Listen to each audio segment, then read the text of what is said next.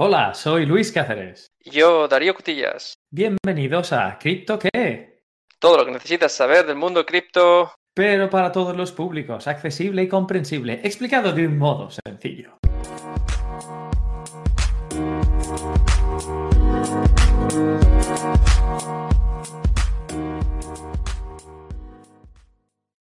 ¿Qué tal, Darío? ¿Cómo estás hoy? Hola, Luis. Eh, muy bien. ¿Cómo estás tú? Todo bien, todo bien, intrigado y expectante de qué vamos a hablar hoy en este primer episodio de Crypto qué. Bueno, pues tenemos, eh, tenemos temas muy interesantes y sobre todo temas muy fundamentales. Eh, como puedes imaginar, hoy vamos a estar hablando de, de las bases de las criptomonedas. E imagino además que también eh, querremos cubrir un poco la cadena de bloques, blockchain, Bitcoin, imagino que será el, asunto más popular en materia de los oyentes, lo que quieran escuchar. Por supuesto, hay toda una serie de terminología asociada eh, al mundo cripto que, tendremos que ir eh, eh, estudiando poco a poco porque es un tema bastante, bastante extenso, pero muy interesante. Entonces, ¿qué te parece si, si empezamos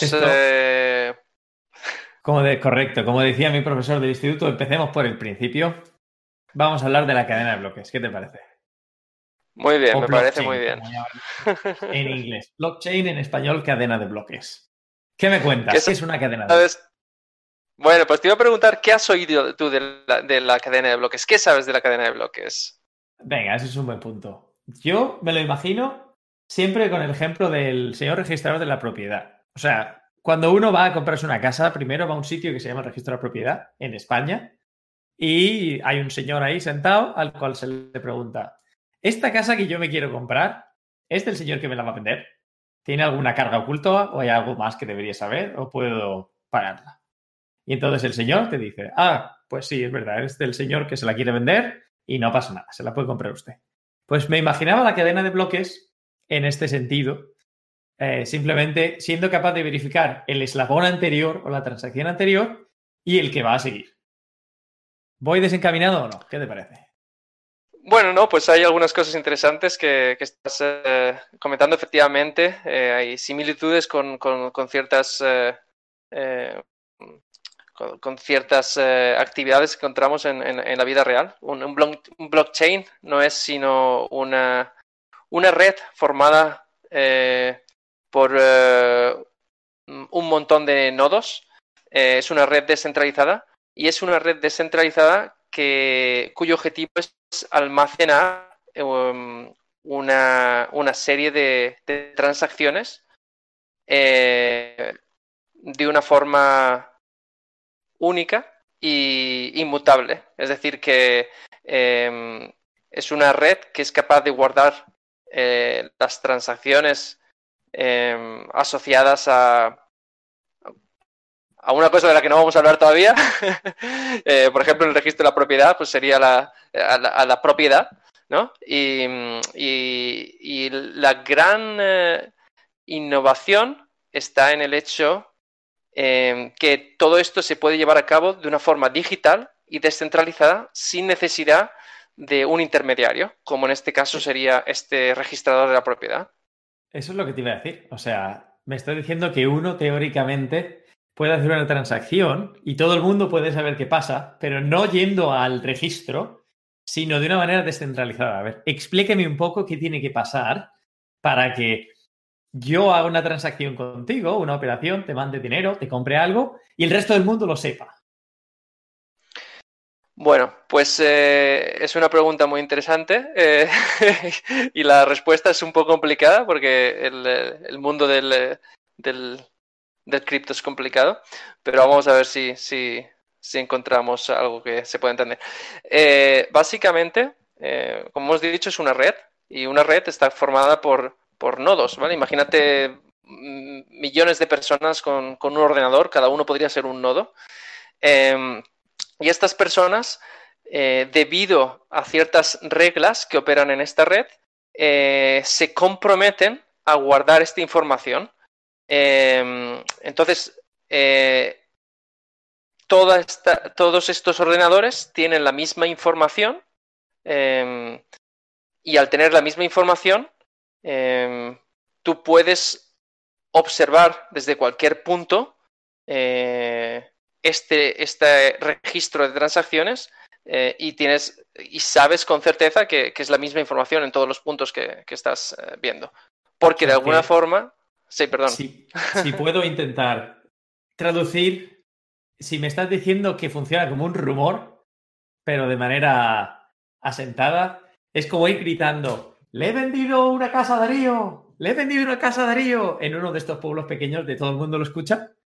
Entonces la gente lo va a saber simplemente porque se lo hemos ido, yo se lo he ido contando a todo el mundo, lo han ido escuchando y al final hay tantos que lo saben que se da como un hecho aceptado. Que es, ah, pues sí, el otro día escuché que Luis le había vendido una casa a Darío. Y al final todo el mundo lo sabe.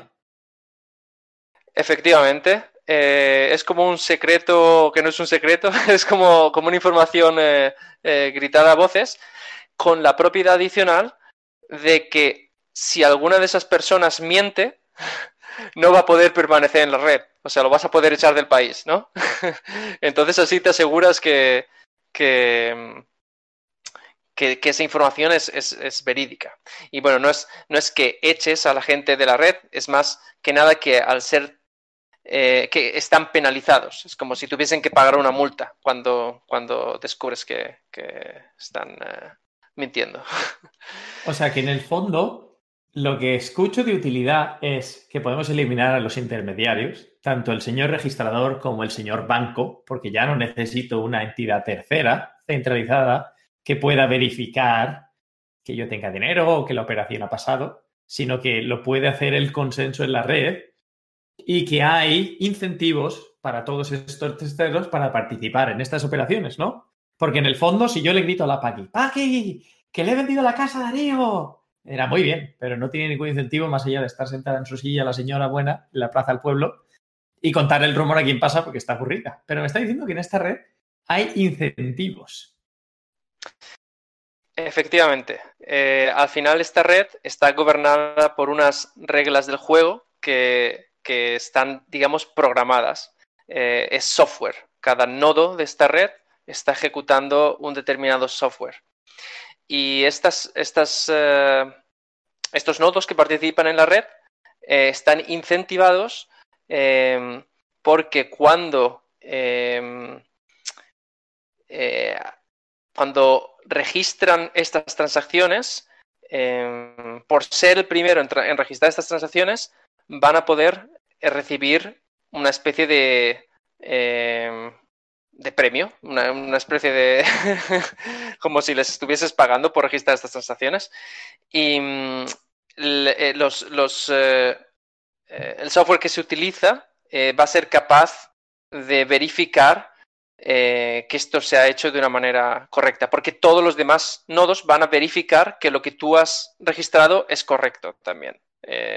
y bueno, esto se va a entender más poco a poco conforme vayamos profundizando. Pero a estos, eh, a estos, a estos trabajadores de la red se les conoce como mineros, ¿cierto o falso? ¿Me equivoco? Así es. Eh, se llaman mineros porque cada nodo lo que está haciendo es. Em, se llama minar porque mm, les cuesta un trabajo poder verificar esta información y poder escribir esta información en su en su, libro de transacciones. Em, el minado em, significa coger una transacción, apuntarla en un libro de transacciones y recibir una, una, tasa por ello, recibir eh, un pago. Entonces, es por eso que se llama minar, porque tienen que estar trabajando duro para poder ser los primeros en escribir esta transacción. Esto recuérdame que cubramos en el siguiente episodio exactamente la vida de un minero de la operación, porque además es un tema interesante cubrir. Pero por ahora yo creo que el concepto queda más o menos claro en cuanto al concepto de cadena de bloques. Ahora llega mi pregunta, imagino que la de la mayoría de los oyentes es, vale, he entendido la cadena de bloques, pero yo venía aquí a hablar de Bilibro, como decía Camilo José Cela. El Bitcoin, el Ethereum, cualquiera otra de esas maravillosas monedas que se han disparado ¿Todas ellas se basan en la misma tecnología o hay elementos distintos? Bueno, al final eh, eh, las criptomonedas eh, son una parte de, son una implementación, uno de los posibles usos del, blockchain. Entonces, Bitcoin fue, fue la primera y Bitcoin es el nombre tanto de la criptomoneda como de la red de nodos que está detrás de esta criptomoneda. hay otras criptomonedas que, que tienen algunas características que lo diferencian del Bitcoin. Y, bueno, podremos hablar de ellas en, otros, en otros episodios porque creo que el tiempo está ya, está ya bastante corto. Así que eh, creo que, aquí lo vamos a tener que dejar, Luis. No, hombre, yo diría que como concepto la cadena de bloques en el primer episodio está bien. Hay muchos temas a tratar. Así que, amigos, no os lo perdáis las fantásticas explicaciones de cripto que acercando el mundo cripto a cada uno de vosotros de una manera, esperemos, comprensible, pero si nos perdiéramos o nos desviáramos de nuestra misión, hacednoslo saber en cualquiera de las formas de comunicación que tenemos. Visitar la descripción del show para más detalles acerca de cómo entrar en contacto. Por mi parte, ha sido un placer. Darío, todo tuyo. Igualmente, un placer también para mí. Nos vemos en la próxima. Muchas gracias por escucharnos. Another day is here, and you're ready for it. What to wear? Check. Breakfast, lunch, and dinner? Check. Planning for what's next and how to save for it? That's where Bank of America can help. For your financial to-dos, Bank of America has experts ready to help get you closer to your goals. Get started at one of our local financial centers or 24-7 in our mobile banking app. Find a location near you at bankofamerica.com slash talk to us. What would you like the power to do? Mobile banking requires downloading the app and is only available for select devices. Message and data rates may apply. Bank of America and a member FDIC.